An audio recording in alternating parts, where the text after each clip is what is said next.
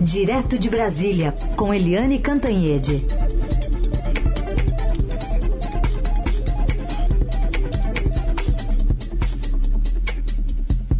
Oi, Eliane, bom dia. Bom dia, Heisen, Carolina, ouvintes. Bom dia, Eliane. Vamos começar falando sobre é, essa manifestação do ministro Luiz Roberto Barroso num seminário ali promovida por uma universidade alemã. Ele disse que é uma tentativa de levar as Forças Armadas para o varejo da política, que a pressão faz parte de uma tentativa de desacreditar o processo eleitoral. E, por outro lado, já ouviu a contestação do ministro da Defesa, general Paulo Sérgio Nogueira de Oliveira, respondendo com uma dura nota.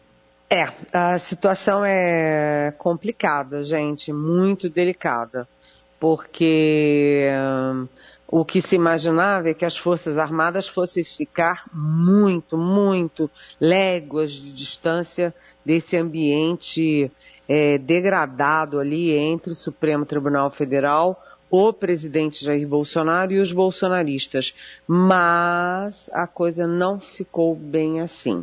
Então o que a gente vê é que o, o ministro Barroso, é, falando para estudantes dessa universidade alemã, ela, ele admitiu que, olha, há uma tentativa de manipulação das Forças Armadas, de manipulação dos militares contra as eleições, contra a democracia, etc.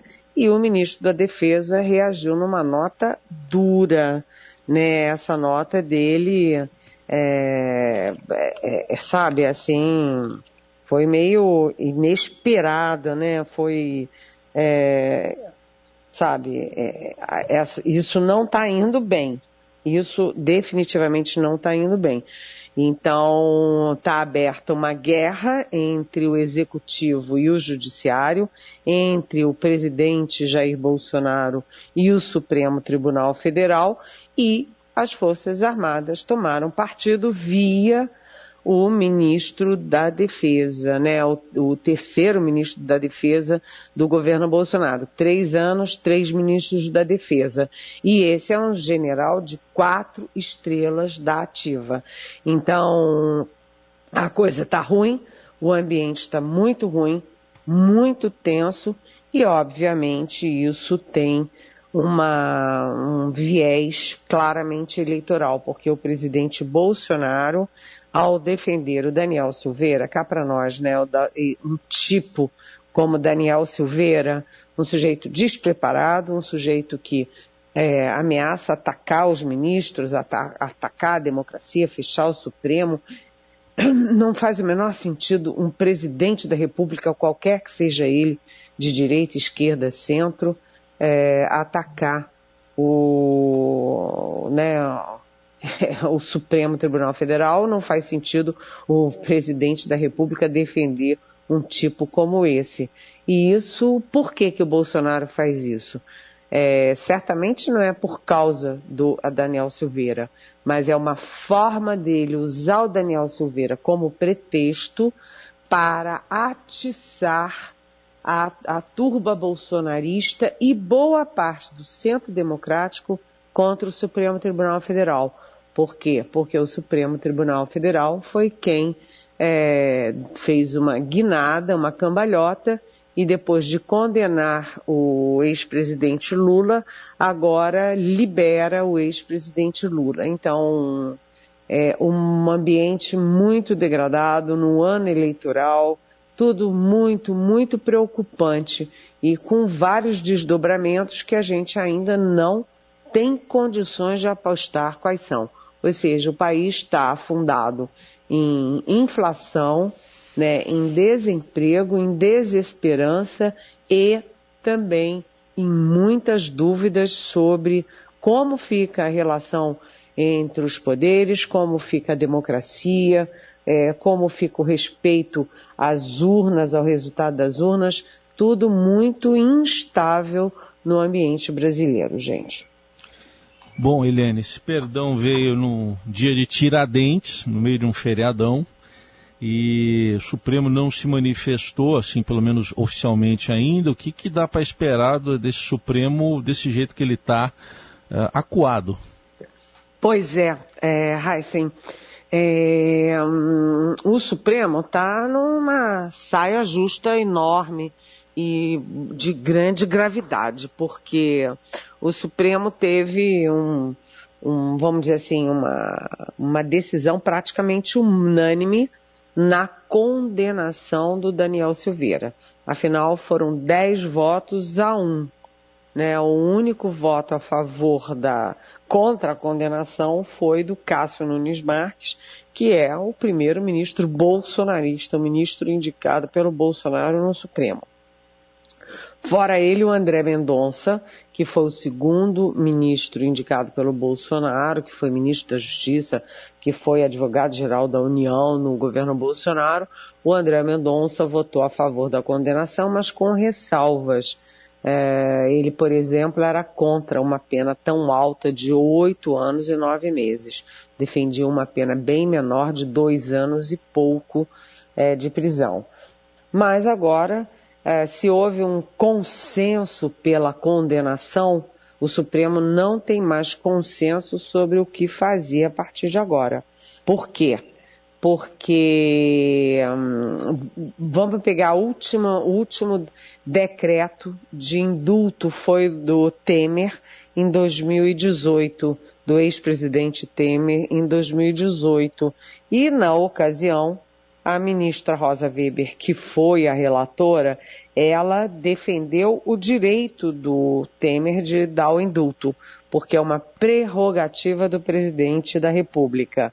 Mas advertiu na ocasião que o indulto não afasta os efeitos civis e administrativos contra o réu. Se a gente transportar esse voto da Rosa Weber de 2018 para o caso Daniel Silveira, é, acontece a mesma coisa, né? Uh, mantém o indulto, o Bolsonaro tem a, a prerrogativa de dar essa graça constitucional para o Daniel Silveira, apesar de, em, sei lá, 40 anos não ter nada disso, uma graça individual para um único cidadão, mas está lá na Constituição, ele pode. Mas sem é, evitar os outros efeitos, quais sejam a, a cassação do mandato e a inelegibilidade por oito anos do Daniel Silveira. E aí há um, dúvidas, o Supremo ainda não tem certezas, porque um acha que não dá para confrontar o Bolsonaro, porque isso teria efeitos ainda mais maléficos, outros acham que não dá para deixar de qualquer jeito, que ele não pode simplesmente anular uma decisão por praticamente maioria do Supremo, ou seja, o Supremo ainda tem muita discussão pela frente antes de sair dessa enrascada. Heisen, Carolina e ouvintes. Pois é, Eliane. E também queria te ouvir sobre esse congresso se movendo, é, sobre como agir. Né? A gente tem algumas manifestações que já foram feitas na semana passada. Para essa semana, o que, que a gente pode observar de prático? Olha, o PT, por exemplo, o Partido dos Trabalhadores, o Partido do Lula, já está entrando no STF. Né? Os partidos de oposição estão entrando no próprio STF contra a graça eh, constitucional que o Bolsonaro deu para o Daniel Silveira, um deputado bolsonarista que não usa máscara, que a, a mulher dele é, usufruiu é, criminosamente do, do auxílio emergencial, enfim, é um sujeito muito polêmico, violento, metido a, a, a sabe, violentão, né?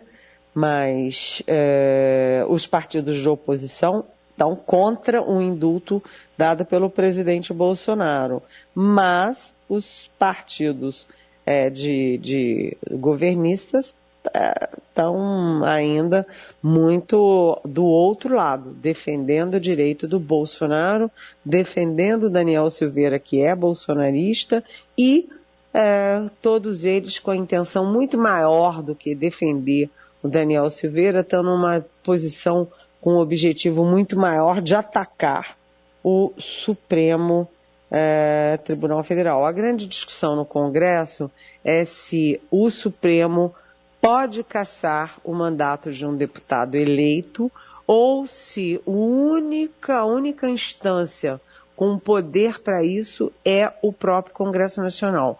Como Daniel Silveira é deputado, a única instância, portanto, seria a Câmara dos Deputados. Então, não há uma solução. Há muita discussão, uma guerra interna danada, e agora eu acho que nesta semana o ambiente vai ficar mais claro. Por quê? Porque a gente vem de dois feriadões, né?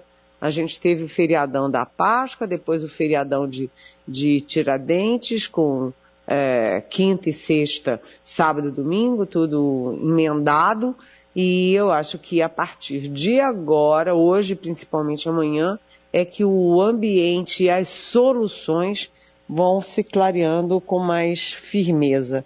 Vamos ver, vamos ver, porque o ambiente não está nada bom. Análise política direto de Brasília com Eliane Cantanhede. Não tem como a gente não olhar para o feriadão, né, Eliane? Aconteceram tantas coisas, feriadão de Tiradentes mais carnaval. Teve a carta do ex-governador gaúcho Eduardo Leite dizendo que o candidato, eu, eu vi lá uma palavrinha, que hoje, né, o candidato do PSDB é João Dória. E é um apoio mesmo, Helene? Oi. Bem, Carolina, você reparou o tom é. de fofoca, não é? É. Do nosso Raíssen Abac, né? Sim. O que acontece o é atento. que o Eduardo Leite fez uma carta, se encontrou com Dória e disse, olha, é, é, eu não renunciei ao governo do Rio Grande do Sul para dividir o meu partido, mas para somar. E aí o Eduardo Leite diz que apoia a candidatura do João Dória, que, afinal das contas, foi quem venceu as prévias do PSDB. E foi com voto aberto, quer dizer, é, as prévias custaram caro, envolveram o PSDB inteiro, o país inteiro, enfim. Então, o Eduardo Leite faz esse movimento e o Dória, claro, não se faz advogado, agradece muito e elogia o gesto de grandeza do Eduardo Leite. Então tá, todo mundo unido, né? Desde criancinha. E aí o Aécio Neves também já disse, ah não, se for o candidato o João Dória, ele apoia até o João Dória, desde que o partido esteja unido. O que acontece é que eles viram primeiro que era abraço de afogados, né? O Dória é, mata o Eduardo Leite, Eduardo Leite mata o Dória, morre todo mundo e levam junto para o túmulo o partido PSDB. Então eles estão tentando aí é, reunir os cacos, né, e fazer um acordo de cavalheiros para quem é, tiver mais condições de competitividade ficar no páreo, pronto e disputar a vaga de candidato único da terceira via. Mas a própria terceira via está muito enrolada. Hoje teria um jantar em São Paulo dos quatro partidos, né? O PSDB, o União Brasil, o MDB e o Cidadania, com os candidatos, para resolver uma questão delicadíssima, que é qual é o critério para escolher quem é o candidato único. É pesquisa, não é pesquisa? É o tamanho da barriga? É a cor do olho? Como é que é essa decisão? Né? Não tem nada decidido. E aí, na última hora, o jantar foi cancelado de véspera, né? Não na última hora, mas de véspera, o jantar foi cancelado porque exatamente não há consenso sobre nomes, sobre articulações e sobre os próprios critérios de escolha de um candidato único. Portanto, a coisa vai mal e as pesquisas estão mostrando que, por exemplo, a saída do Sérgio Moro, como eu cansei, fiquei rouca de dizer que era uma estratégia burra do PT, eu usei as palavras, a expressão burra, era uma estratégia burra do PT bater no Sérgio Moro. Por quê? Sem o Sérgio Moro na disputa, quem cresce, né? Outros crescem um pouquinho também, mas quem cresce é o Bolsonaro e a distância entre Lula e Bolsonaro vai se, uh, vai se vai diminuindo. É o que diz, por exemplo, a nova pesquisa é, da FSB com o BTG Pactual. Né? Os votos que eram do Sérgio Moro tendem a ir majoritariamente para o Bolsonaro. Isso reduz a diferença de Bolsonaro para o Lula e deixa a eleição ainda mais tensa. O melhor para o Lula era manter o Sérgio Moro na disputa do primeiro turno. Mas você sabe, né? O PT é muito dividido, aliás, já está trocando o marqueteiro, está saindo Augusto Fonseca, tem uma briga do Gilmar Tato com o Franklin Martins, a disputa pela comunicação da campanha do Lula. Então está tudo muito embolado na eleição. Mas o Bolsonaro vai mostrando força e ele tem a caneta, tem dinheiro, tem o centrão, enfim. Ele está demonstrando é, não só resiliência, ele está mostrando que ele tá, tem condições de disputar com força a reeleição em outubro. Essa última pesquisa tem essa vantagem de Lula para Bolsonaro caindo cinco pontos, né? Sem o Moro na disputa, é bastante coisa. Eliane, é, ainda sobre essa, essa terceira via, como, como, é que fica essa movimentação do PSDB no contexto de escolha mesmo de, de vice, né? A senadora Simone Tebet tem se mostrado é, o nome que não, não flexibilizaria, não seria uma vice, e ao mesmo tempo o MDB tem diversas questões né, envolvendo palanques políticos é, em alguns estados. É, essa dobradinha Tebet-Luciano Bivar seria realmente uma, uma saída boa para essa terceira via, né? Enfim, estrategicamente falando? Não, não é uma saída boa. É, evidentemente não é uma saída boa. É, eu tenho ouvido muito no ambiente político o nome da Simone Tebet como candidata. Sim, mas ela continua patinando em 1%, ela não une o próprio MDB. Aliás, nenhum deles une o seu próprio partido, né? O MDB tem uma, uh, uma tendência pró-Lula no Nordeste e o MDB tem uma tendência pró-Bolsonaro no Sul. Sem a candidatura Simone Tebet, o Sul tende para Bolsonaro. É o mesmo movimento do Sérgio Moro. Se sai a Simone Tebet, o pessoal lá do Nordeste que está querendo derrubar a candidatura da Simone para apoiar o Lula, vai dar com os burros na água, porque a seção do Sul não tende para o Lula, tende para o Bolsonaro. Então a Simone Tebet, ela cresce, ela cresce no mundo político, mas ela ainda não cresce nas pesquisas. Ela disse o tempo inteiro que não será vice. E isso é uma estratégia porque no momento em que ela admitir ser vice, acaba a candidatura dela à presidência, ou seja, ela não tem alternativa, ela tem que dizer não, não, não, mas em política todo mundo sabe que o não é meio não, né, e meio sim, né, tudo pode acontecer, e na verdade é o seguinte, o Luciano Bivar, ele só pensa numa coisa, em ser vice, vice de qualquer um. Não interessa para ele quem vai ser o candidato, ele só pensa nisso, ser candidato a vice. Mas falta combinar com os adversários e com os aliados, né? Porque isso é uma construção muito complicada. Eu acho muito difícil a terceira via ser uma chapa com União Brasil e o MDB, excluindo o PSDB e de quebra o Cidadania, porque o Cidadania e o PSDB fizeram a federação. Né? Será que o PSDB e o Cidadania se se consolam com a ideia de ficar fora, até porque deles todos, quem tem um percentual maior, apesar de pequenininho, ainda é o João Dória, ex-governador de São Paulo. E fora isso, só para a gente não deixar de falar, o Ciro Gomes continua na, na terceiro, no terceiro lugar. E o Ciro Gomes, com a saída do Sérgio Moro, ele se oferece a sentar à mesa da terceira via para conversar. Então, a terceira via está muito embolada ainda, né?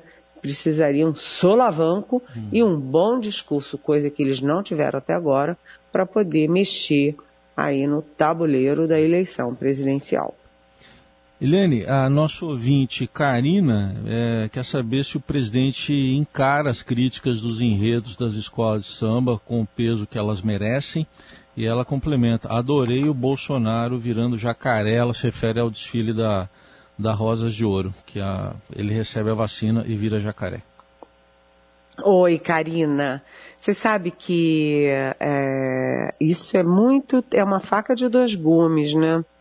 É quando você usa desfile de escola de samba para falar de um determinado candidato, mesmo que seja contra o candidato, isso tem um efeito contrário.